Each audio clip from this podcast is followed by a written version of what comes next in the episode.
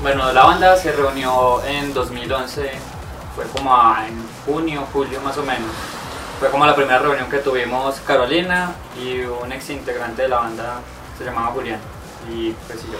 Empezamos pues como, pues habíamos tenido un proyecto alterno que se llamaba eh, Black Velvet Rose, pero no funcionó, entonces decidimos armar una, armar una banda. Eh, nos reunimos los tres y empezaron a llegar pues como miembros que entraban y salían, entonces no eran como permanentes. La, la configuración ya digamos como la más completa fue el año pasado que por último que entró fue Daniel Chin, que es el guitarrista. De eso llevamos un año ya conformados, pues que nadie se va, nadie entra, todo el mundo... Digamos que es el grupo más sólido que es tenemos. la conformación más sólida, sí, la conformación más sólida lleva un año.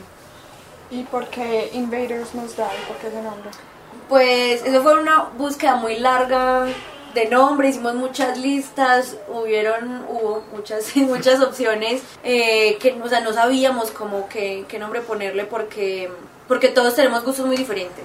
Entonces al final dijimos como, bueno, ¿cuál es la principal influencia de la banda? Dijimos, en ese momento era The Prodigy y ellos tienen un álbum y una canción que se llama Invaders Must Die y al final ese quedó como, como el que ves y nos gusta a todos y al final pues ese fue el nombre y claro que inclusive muchas veces se pensó en cambiarlo que porque el nombre era muy poco pegajoso, pero yo siempre dije, no, no cambiemos el nombre que es una, una así sea poquita, es una identidad que ya tenemos y me parecía lo, lo correcto pues como mantenerla y ya afortunadamente sí se mantuvo y somos muy felices. Igual también hay también un guiño a la cultura japonesa moderna también, entonces también es como el cariño al nombre. Eh, también en la página de Facebook que ustedes tienen dicen que su música es- está influenciada como por el J-Rock, el hardcore. ¿Cómo funciona eso? Con respecto a las influencias, va muy marcada pues la, la música electrónica, o sea, fue una experimentación obviamente de géneros, empezamos con una mezcla extraña hasta que se fue consolidando y fueron quedando muy pocos géneros. Con respecto al J-Rock sí tenemos pues por mi parte hay mucha influencia. Carlos también tiene un poquito de influencia y el Crispy, eh, Camilo también. Sí, porque sí, somos, o sea, todos somos fanáticos de la cultura japonesa. Algunos más que otros, pues Juanda particularmente, entre Juan y Camilo tienen la- el mayor gusto, pues. Entonces sí, nosotros también pues estuvimos una época componiendo en japonés, tocando covers en japonés, porque igual eso también es ha ayudado mucho al crecimiento de la banda en cuanto a público y en, cuan- en cuanto a la escena pues en general. Entonces y más que todo por eso la idea inicial era que fuera una banda de J-rock colombiana y que fuera toda música pues creada por nosotros, pero pues en japonés con toda la influencia que viene pues que trae la música de allá porque el rock japonés es muy diferente al rock que se hace acá. Entonces queríamos una propuesta similar, pero hecha pues por nosotros. Ya al- a, medida que la banda fue evolucionando, conservamos algunas de esas ideas, pero ya pues nos, nos fuimos por otro lado.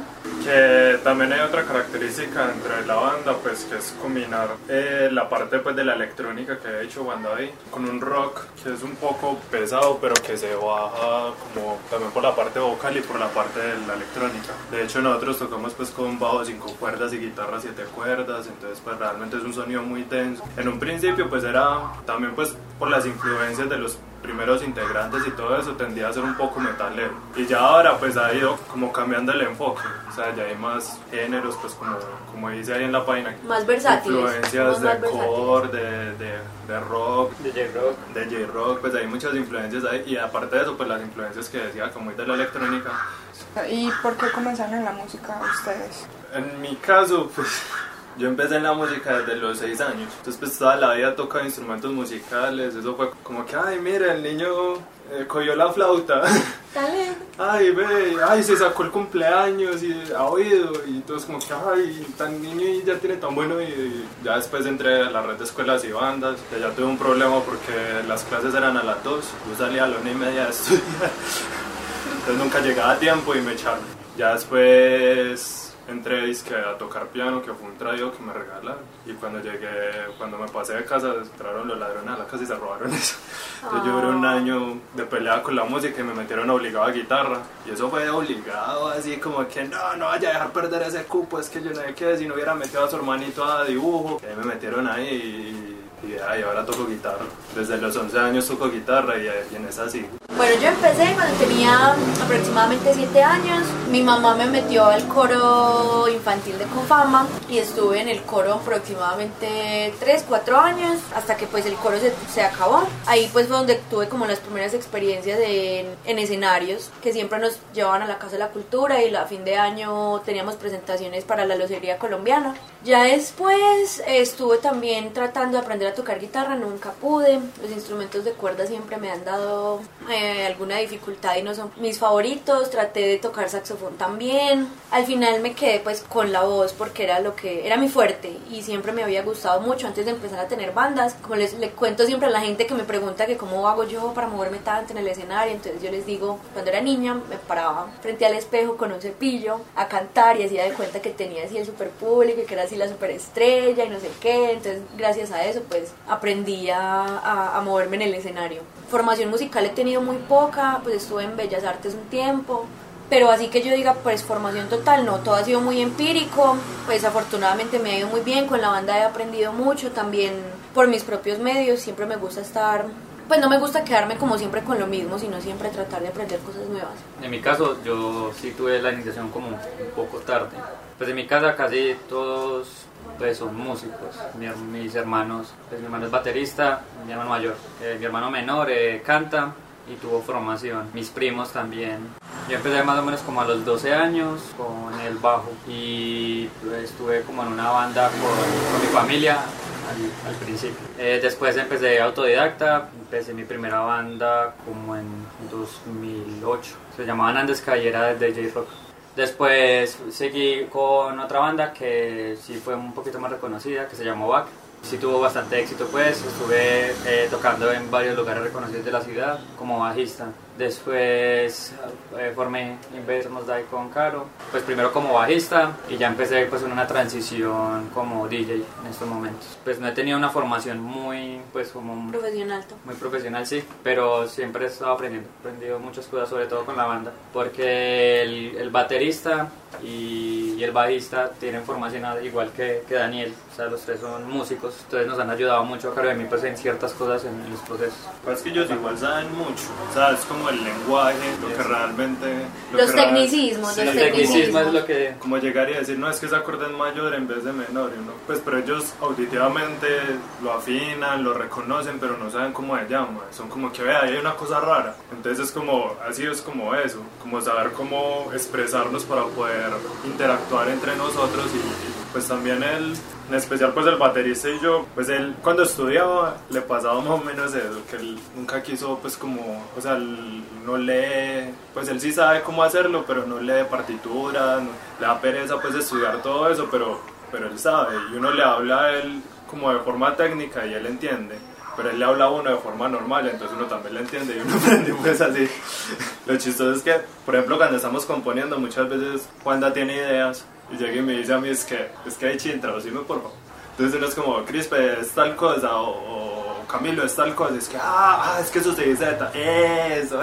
Eh, esa era la palabra que estaba buscando. ¿Y esta es la única banda en la que ustedes están activos, pues o también hay algunos integrantes en, que estén también en otras bandas?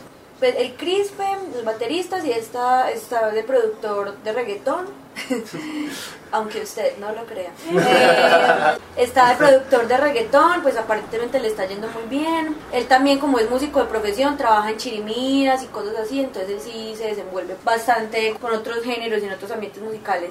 Y tiene su propio estudio también. Sí, tiene su propio estudio. Eh, Camilo también tiene otra, otro proyecto que se llama Tensa y Vaca, que es J-Rock ya entre Chin, Wanda y yo no solamente estamos de lleno con Invaders. Pues yo toco guitarra en otra banda, pero no estoy de lleno con esa banda. La banda se llama Helio. O sea, a mí ellos me llaman a tocar y yo voy y toco. Y en cuanto, pues cuando hacen las canciones, como que se sienten y dicen, ay, vamos a hacer una canción o cómo es eso? Eso es como muy relativo. Siempre hay veces que vienes porque, por ejemplo, Caro llega y manda una letra y tiene más o menos como un, una idea y nosotros tratamos de traducirlo musicalmente. Otras veces es que estamos desparchados y, eh, tengo una idea de tal cosa, coge la guitarra, ah, dale, dale, y, y empezamos a sacar alguna cosa. Otras veces es como... Cuando escuchan una banda todo el día y sale una canción No, parecida.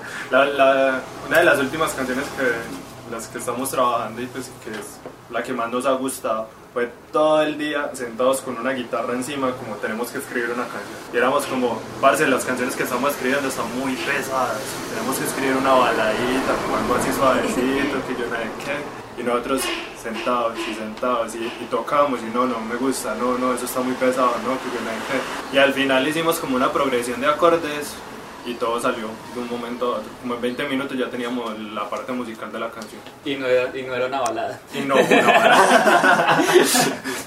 Pero gustó. Sí, sí. Es que no sé, nosotros a veces sentimos como en el ambiente, a veces como que salimos de ensayos que vamos a trabajar hoy, sí vamos a trabajar y todos nos vamos y nos reunimos a ver qué, qué logramos sacar. Ya por ejemplo con las letras, normalmente, a mí me gusta, personalmente me gusta más hacer una letra encima de una melodía que ya, es, que ya está creada. Para mí es mucho más sencillo. Como dijo China, hay veces que yo escribo las letras y ellos tratan de, de crear una, una canción a partir de. Pero normalmente siempre es primero escribimos la canción y luego entre el bajista y yo trabajamos la letra y con el crispe ya le acomodamos pues la melodía de la voz y ya luego al final va cuajando. Cada canción siempre se va purgando porque siempre hay cosas que van saliendo, otras van quedando y se va, y se va cambiando hasta que ya decimos, bueno, ya aquí ya está en el punto en que a todos nos gusta y que ya puede salir a, a ser tocado en vivo. Las canciones de nosotros, nosotros sacamos por ahí cinco canciones de Takada, pero las cinco canciones no salen de una, pues, el producto final, sino que van por ese proceso de... Van evolucionando. y la maduración, pues porque por ejemplo uno dice, en esa parte la intención es de tal forma, pero la intención uno la va cogiendo a medida que la va cantando, que la va tocando. Y eso pues es diferente cada vez. Hay unas que salen muy rápido, otras que salen muy lento. Hay unas que por ejemplo la música salió de una. Y la melodía de la voz o la melodía... Eso, Se cambia dos hasta tres veces, muchachos, que no vea, hay que cambiarle aquí, que hay que bajarle aquí, hay que subirle aquí, puede ser, una canción puede quedar al final como con tres o cuatro melodías hasta que al fin decimos, no, esta es la que a Caro mejor le queda, esta es la más pegajosa, esta es la mejor. Y al momento de escribir la música o pues también las letras, dirían que hay algo como que los inspire, ya sea una emoción, una vivencia, una persona. Pues antes de que, pues el tema es como muy de caro, pero yo creo que va muy ligado como a, a superar los miedos. O sea, nosotros básicamente escribimos autosuperación. Eso es lo que nos hemos dado cuenta que hacemos en los... Yo me puse una vez a leer y yo... Y yo ve... Y me hizo caer en cuenta una compañera del trabajo a la que le vendí el CD y me dijo, es que ve, me gustó mucho esta canción porque transmite un mensaje. Y yo empecé a pensar, pero esta también y esta otra también. Y yo, marica, todas, todas transmiten el mismo mensaje. Es como que hay que salir adelante, hay que, hay que superar los obstáculos. Todas las canciones de nosotros hablan exactamente de eso. No es, no es voluntario, las canciones siempre terminan siendo así. Lo que sí tenemos muy definido es que de amor no nos gusta escribir. Cualquier otra cosa menos canciones dedicables. Después alguien podría odiarlas y esa no es la idea. También he visto que las canciones son en inglés. ¿Alguna razón en particular para escribir en inglés? El mercado. El mercado siempre, siempre es más amplio cuando se trata de componer en, en español o en inglés. En, en inglés siempre va a haber mucha más gente a nivel mundial que vaya a escuchar la música. Por otro lado, a mí me parece mucho más sencillo escribir en inglés, pues a mí me gusta más escribir en inglés. Es más sonoro, pues a mí me, me parece más bonito, a pesar de que el español también es un idioma muy bonito, preferimos el inglés. Aparte porque la música a nosotros realmente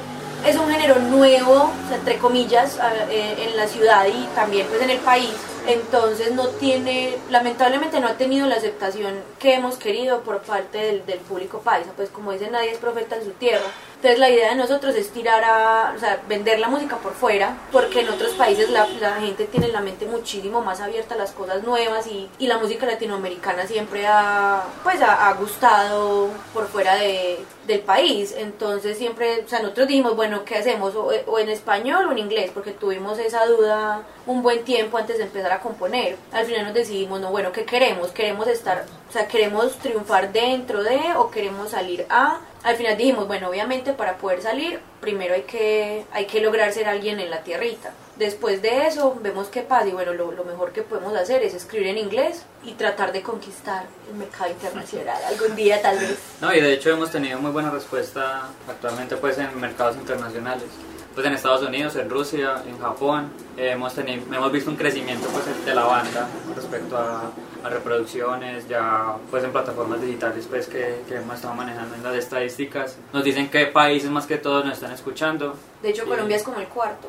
Colombia es como el cuarto, o sea, uno ve los, los, las tablitas en YouTube y Colombia es como el cuarto país donde más Igual en escuchan. Spotify también, entonces vamos bien, aunque obviamente la idea es eh, conquistar también el mercado local.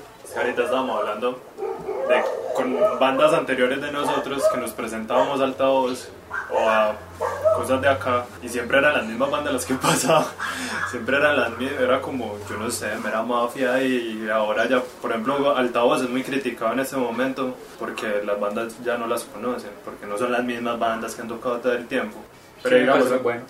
Sí porque también permiten propuestas creativas diferentes También veo que ustedes ya tienen un álbum en video, entonces pues sí les está yendo muy bien. Pero ¿qué es lo que les pues, esperan que la banda les dé a futuro? O que le venga a la banda a futuro.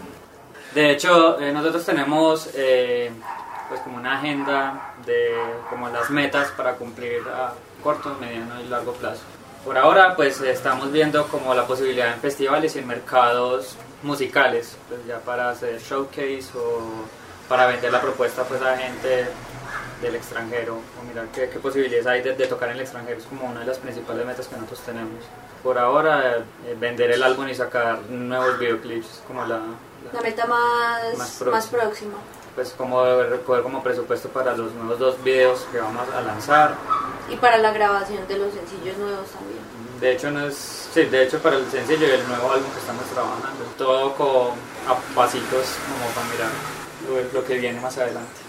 Pero ahora mismo la banda es autosuficiente económicamente. Sí, llegamos a un punto de equilibrio, por fin lo logramos. Entonces, y nos, de hecho nos fue muy bien, el año pasado sí fue como muy complicado, eh, pero logramos el punto de equilibrio y ya genera pues Es recursos. sostenible, la banda Exacto, es sostenible, al menos para, para nosotros mismos, o sea, no tener que gastar del bolsillo de nosotros, sino que ya con los mismos conciertos y con todo lo que recoge pues el álbum de lo que se vende, entonces ya vamos de ahí eh, invir- reinvirtiendo el dinero en, en los gastos nuevos que vayan surgiendo. Conciertos han tenido aquí en Medellín, pero también han tenido en otras ciudades de pronto de Colombia. Sí, hemos estado dos veces en Bogotá y hemos estado dos veces en Cali. La idea es volver este año por lo menos a Cali y mirar a ver dónde más. Hemos buscado en- obviamente festivales por fuera del país, pero siempre es difícil. La, la escena del rock en Colombia es muy competitiva y cuando uno tiene un género emergente es muy difícil conseguirse un puesto en casi cualquier festival. Es muy difícil porque la gente está acostumbrada siempre a lo mismo, el mismo metal, el mismo punk, el mismo hardcore y, lo, y el mismo público también alimenta ese tipo de, de pensamiento. O sea, los, los que organizan los eventos dicen, no, a la gente no le va a gustar porque como, como es algo nuevo y al público no le gusta lo nuevo, entonces se quedan también siempre encasillados en lo mismo. Eso ha sido uno de los factores. E- Ese es más complicado para nosotros, tratar de, crear conciencia de que, de que es que la música es diferente para todo el mundo y que no debería uno quedarse siempre encasillado en las mismas cosas. Sí, la idea es también como dejarle el, el campo abierto a las bandas que más adelante quieran hacer lo mismo, porque pues géneros nuevos van surgiendo y, y maluco que les que a todo el mundo le toque la misma dificultad para avanzar. Entonces, también es abrirle campo a, a los músicos nuevos que vienen con propuestas diferentes. Ustedes ya tienen un videoclip, eh, se llama Dust. ¿Cómo fue la historia de la grabación y también como de qué trata el video? Bueno, esa grabación fue muy dura. A Wanda le tocó, o sea, como le tocó hacer la, la preproducción del video, yo odio hacer preproducción. Yo siempre he dicho, a mí me gusta hacer, a mí no me gusta ni escribir, ni planear, ni buscar. A mí me gusta ejecutar las ideas de los demás, pues llegar y hacer. tal. Entonces Wanda fue el encargado de la preproducción. El video básicamente lo hicimos entre él y yo con un presupuesto básicamente de cero pesos, pero fue un trabajo, o sea, se nota que nosotros para trabajar en equipo nos vamos bien. O sea, pensamos mucho en familia, entonces gracias a eso, pues la realización del video no fue tan complicada como pensamos que iba a ser. Se hizo en el estudio de grabación de la Nacional, con los equipos, con parte de los equipos de allá y las cámaras de nosotros. Nosotros no le metimos como una historia lineal, sino que fue más, más onírico, como respecto a, a todos los demonios que, posee una persona en su cabecita. Fue una idea eh, fácil de ejecutar, pues relativamente fácil de ejecutar. No quedó como esperábamos porque tuvimos muy poco tiempo para poderlo grabar y tuvo que salir pues muy a las patadas, por decirlo así. Al final pues eh, Juanda se encargó de toda la parte de postproducción, con todos los efectos y todo, el video quedó muy bacano. Siempre pensamos que pudo haber quedado mejor, pero para las condiciones y todo en las que estuvimos, que para nosotros siempre ha sido difícil, pues nos ha tocado trabajar con las uñas, pero siempre quedamos muy orgullosos de lo que hicimos. La idea es que los productos audiovisuales siguientes sean de mucha mejor calidad, con más, que se hagan con más tiempo. Es que Wanda tiene unas ideas. Sí, Wanda es muy, él piensa muy, o sea, tiene unas ideas muy bacanas, muy solladas, pero son muy costosas, son tan buenas como caras. Entonces es muy difícil para mí, es muy maluco porque yo siempre soy la que lo tiene que aterrizar y decirle, mira, es que tendríamos que tener esto y esta plata y esta gente. Entonces para mí es muy maluco porque es como quitarle a él No, la, pero- la esperanza. Eso es bueno tener gente soñadora en la banda y gente aterrizada también. O sea, afortunadamente somos un equilibrio. Por ejemplo, en la parte compositiva, en un principio casi siempre las ideas salen entre el Crispe y yo. Y el Crispe es muy volado, pues él, él se imagina un montón de cosas y empieza el video va a ser de tal forma que yo no sé qué, la canción va a tratar sobre esto. Y al final pues nunca termina tratando sobre lo que... Lo que él decía. Y lo mismo, él llegue, por ejemplo, a veces hace baterías, como el primero las escribes en el programa y ya después mira si es capaz de tocarla, a veces hace cosas muy voladas o que después que no es capaz de tocar y ya después es como, uy, la barre. Entonces le toca como cambiarlas. Pero eso es bueno porque, o sea, uno tiene que soñar, pero también debe estar puestos en la tierra. O sea, uno debe soñar con cosas grandes, debe soñar, pues pensar que puede lograr muchas cosas, pero saber, ser consciente que es humano también. Yo Y sí que quiero- estamos en Medellín. Yo sí quiero agregar algo pues como con respecto al videoclip. Fue un proceso muy duro, pero fue muy bacano. Eh, mucha gente supo como reconocer pues como todo ese trabajo, sobre todo pues en la parte estética hubo mucha gente que le gustó y que está dispuesta a trabajar con nosotros en estos momentos para los nuevos videoclips que ya están en la preproducción ya totalmente hecha. De hecho hay dos cosas que me sorprendieron, fue que o sea, nosotros hicimos dos videoclips, uno de un cover de un videojuego que se llama League of Legends y el de nosotros. El de League of Legends tiene más de 200.000 reproducciones. Tiene casi 200.000 reproducciones. 200.000 Pues de, de ese cover en particular, es el, el de nosotros es el cover más visto en, en YouTube. 200.000 reproducciones y, y Dust llegó a los 11.000 hace poquito. Entonces fue muy buena respuesta para los dos videos, entonces fue como todo ese esfuerzo y todo ese sacrificio y ese sudor y lágrimas se vieron como, bueno, están bien reflejados en estos momentos. Aunque esperamos ya que lo nuevo no sea pues como con todo ese afán, sino que ya estamos trabajando mucho para que sea mucho mejor y estoy, me estoy exigiendo ya el doble y va a ser el doble de esfuerzo para que sea un mejor producto lo que se viene. ¿Y cómo ha sido el apoyo de la familia y amigos? De la familia y amigos. Ujú. Por ejemplo, en mi caso, cuando yo entré a la banda, recuerdo que mi hermanito llegó y me dijo, ah, yo quería entrar ahí y yo como, pues, baila. Ah, Sufre. a pesar de todo, pues, por ejemplo, mi hermano nos ayuda mucho a nosotros en conciertos, él nos, pues, es baterista y guitarrista. Él nos presta la batería, nos ayuda mucho en la parte de composición también. Digamos que de cierto modo también nos aterriza porque uno cuando está componiendo se, se ensimisma mucho, pues... Como la, es- la visión de, desde afuera. Exacto, es como algo de, porque pues, los papás siempre le van a decir a uno como Que que, es muy ay, bueno". genial, súper bien, que pues aunque por ejemplo mi abuelita no, no le gustan los músicos, nunca le han gustado, la familia del esposo de ella todos eran músicos, pues todos son músicos. Y hubo un tiempo en que eran muy bohemios, muy mujeriegos y todo eso, entonces mi abuela odia a los músicos. Y le salieron tres nietos músicos y... para colmo. Pero el resto de la familia, pues no, súper bien. Antes todos son como que, pues que ustedes tienen esa vena y aprovechenla, explótenla. Y afortunadamente, pues eso es algo que yo reconozco mucho en la banda y es que hay mucho talento. Y en este momento, cada uno de los integrantes está exigiendo mucho a sí mismo. Y la banda también le está exigiendo a cada uno de los integrantes. O sea, es de parte y parte. Es recíproco, sí. Entonces es muy bacano también porque llegarle a la familia y decirle estoy en una banda y, y que lleguen y le digan a uno nada, otra banda y esa sí va a prosperar. Yo- uno es como, pues, ¿qué le pasa?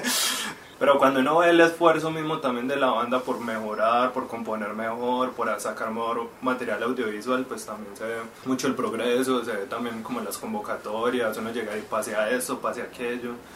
Y el mismo como que, ay, ¿dónde estás tocando? En tal parte. Uy, hace 8 días toqué, ah, que hace 15 días estuve en tal parte. Pues como que, uy, pero te estás moviendo mucho. Como que pues. Eh, a mí, pero en mi caso, mi mamá siempre ha sido pues muy pendiente de, de la banda en todos los sentidos, pues mi mamá, por ejemplo, los muchachos siempre los atiende mucho, ya siempre, siempre que puede va a los conciertos y si no va paga la boleta. La segunda vez que estuvimos en Bogotá, que fue de teloneros de un artista japonés, ella se fue para Bogotá, ella misma se pagó el viaje, claro que de, de el evento le regaló pues la cortesía al, al- pues para la entrada, pero igual mi mamá siempre ha apoyado mucho a la banda, eh, siempre se lleva a mis tías cuando puede para los conciertos y en la calle le encanta decir, no, mira, tiene una banda y ya están vendiendo el CD, que no sé qué, eso que caro, no el, el, el link, que la página de Facebook, que yo mostrar a la gente, ella sí la, la muestra por todas partes y siempre es muy pendiente pues del, del crecimiento de la banda, afortunadamente ella ha sido una aliada entre ella y, y la mamá del baterista, han sido muy buenas aliadas Sí. para la banda porque aparte pues la mamá del baterista nos presta la casa para nosotros ir y trabajar allá entonces son como las dos mamás De la- De la las, dos mamás influencias de la banda. Sí, por parte de amigos sí hemos tenido pues gran apoyo, de hecho. Sí, hay mucha gente que de- quiere trabajar mucho con nosotros también, que está muy pendiente de la banda, pues, sacamos algo nuevo y están ahí pues como apoyándonos y queriendo como más. Muy bacano, es muy bonito. Eh, ya por la parte pues, familiar mía, pues hay mucho músico, mi mamá es como, ah, ah, este muchacho, otra más este muchacho, pero sí me ayuda pues cuando necesito pues alguna colaboración o algo, ella está ahí, pues es mi mamá. Yo sé que le gustaría que fuera otra cosa, pero, pero bueno, Yo el ella apoyo siempre, está. siempre ojalá hubiera sido otra cosa que me diera más plata pero está bien Que algo chévere, por ejemplo, el año pasado que el hermano del bajista nos colaboró con unas fotos y son las fotos pues del álbum y eso. Y él dijo, parce, yo quiero trabajar con usted, yo quiero hacer la fotografía, que yo no sé qué, y nos llevó para el estudio de fotografía de él y nos hizo todo el, el trabajo ahí. Entonces pues, o sea, hasta la familia de él también. Es que sí, es que todos hemos sido afortunados en, en esa parte, no nos falta el apoyo de amigos y de familia. Pero dirían que ser músico en Medellín es difícil. Ser músico en Medellín es lo más difícil que hay. Cuando uno no es reggaetonero, o cuando uno no está en un género urbano, pues, no sé, un- ser rockero en Medellín es muy difícil. yo A mí me discrepo parece- ahí.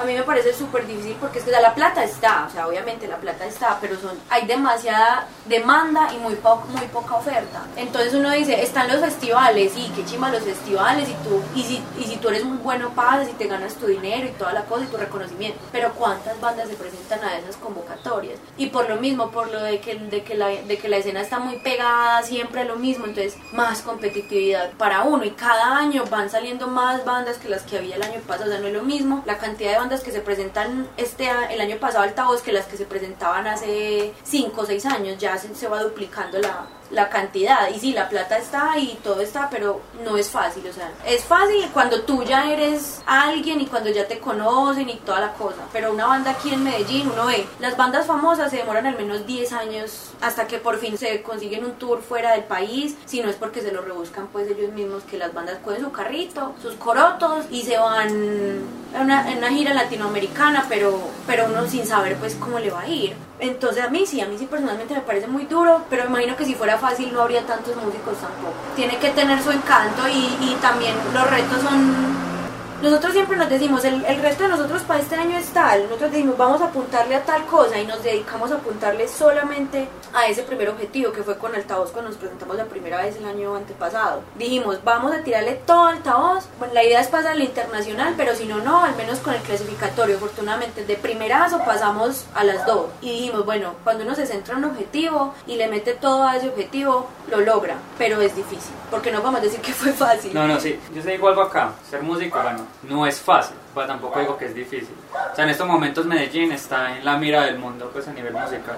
Eh, y Medellín está dando muchas oportunidades con respecto a los músicos. O sea, te está educando cómo ser músico, no pues como la parte técnica, sino cómo vender tu propuesta. Exacto, o sea, cómo poder ser eh, publicista, cómo integrar todas las áreas externas a la música y cómo puedes vender tu propuesta, cómo ser profesional eh, acá pues en la escena y ya a nivel internacional. O sea, eh, es una evolución porque esto se está viendo aplicando hace como tres años y ha mejorado muchísimo. Entonces sí se ha visto cambios en bandas, por ejemplo, que ya han empezado a salir. Vea, por ejemplo, Nepenta hace poquito que estuvo en gira, pues estuvo en dos festivales grandísimos en Canadá. Entonces, o sea, si ellos pudieron, obviamente uno también tiene como esa como ese sueño también de lograrlo y yo lo veo que es mucho más viable. O sea, yo he tenido cuatro bandas en mi vida y nunca había estado tan seguro de que podría vivir de la música como con esta. Me di cuenta de que trabajando obviamente muy duro se puede lograr todas las metas y todas las metas afortunadamente que me he propuesto se han, se han cumplido.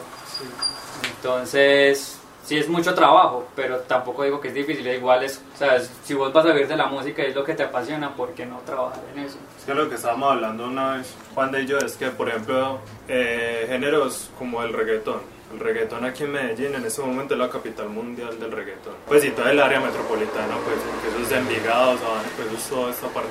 Algo que hablábamos banda y yo era que, por ejemplo, en el reggaetón, en los géneros urbanos, se entendió primero el negocio y después se fue mejorando musicalmente. Entonces, por ejemplo, uno veía que al principio en el reggaetón había muchas ayudas para ellos y que era gente que no sabía cantar ni nada, pero entendía el negocio. Y que con el rock pasaba al revés, pues y con muchos géneros como jazz, y que eran muy buenos musicalmente, pero no entendían el negocio. Y ya en ese momento hay mucha educación con respecto a eso, altavoz. Por ejemplo, el año pasado que hablábamos de que el año pasado fue relativamente muerto, entre comillas, para la banda en cuanto a presentaciones, en cuanto a cosas, pues sí hubo buen movimiento y hubo mucha educación que brindó altavoz, por ejemplo. No, no solamente altavoz, un montón de cosas que hubo acá. Estuvo Medellín Vive la Música, estuvo Circular, Circular, estuvo también Boom en, Bogotá. O sea, hay un montón de cosas que están generando como la educación, precisamente para que tu propuesta sea profesional.